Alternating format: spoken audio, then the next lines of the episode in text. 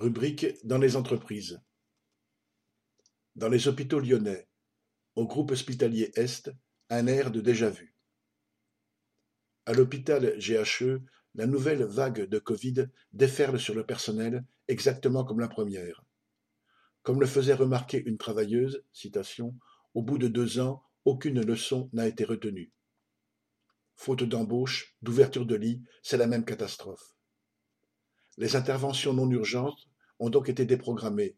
Une partie du personnel des blocs opératoires renforce les services de réanimation.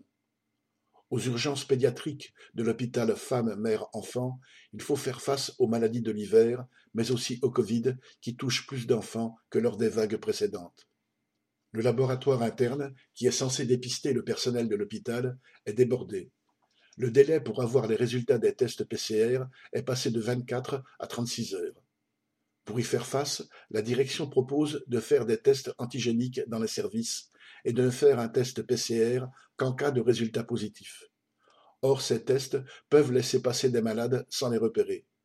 De toute façon, il est prévu de faire travailler les salariés contaminés mais asymptomatiques, sans égard pour le risque couru par les patients.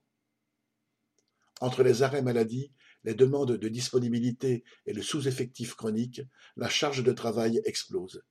Les travailleurs sont contraints de revenir sur leurs congés ou leur repos. Les plannings et horaires sont sans cesse chamboulés, de même que les équipes. On ne sait jamais où et avec qui on va travailler, ce qui contribue à rendre le travail plus difficile et plus fatigant. Les brancardiers doivent assurer une vingtaine de transports de malades par jour au lieu d'une quinzaine d'habitude, c'est donc la course. Les postes en douze heures sont de plus en plus fréquents. De jeunes infirmières ou aides-soignantes plus en forme que les anciennes, acceptent de combler les trous dans les plannings en heures supplémentaires, à la fois pour faire tourner les services et pour compléter leur salaire insuffisant.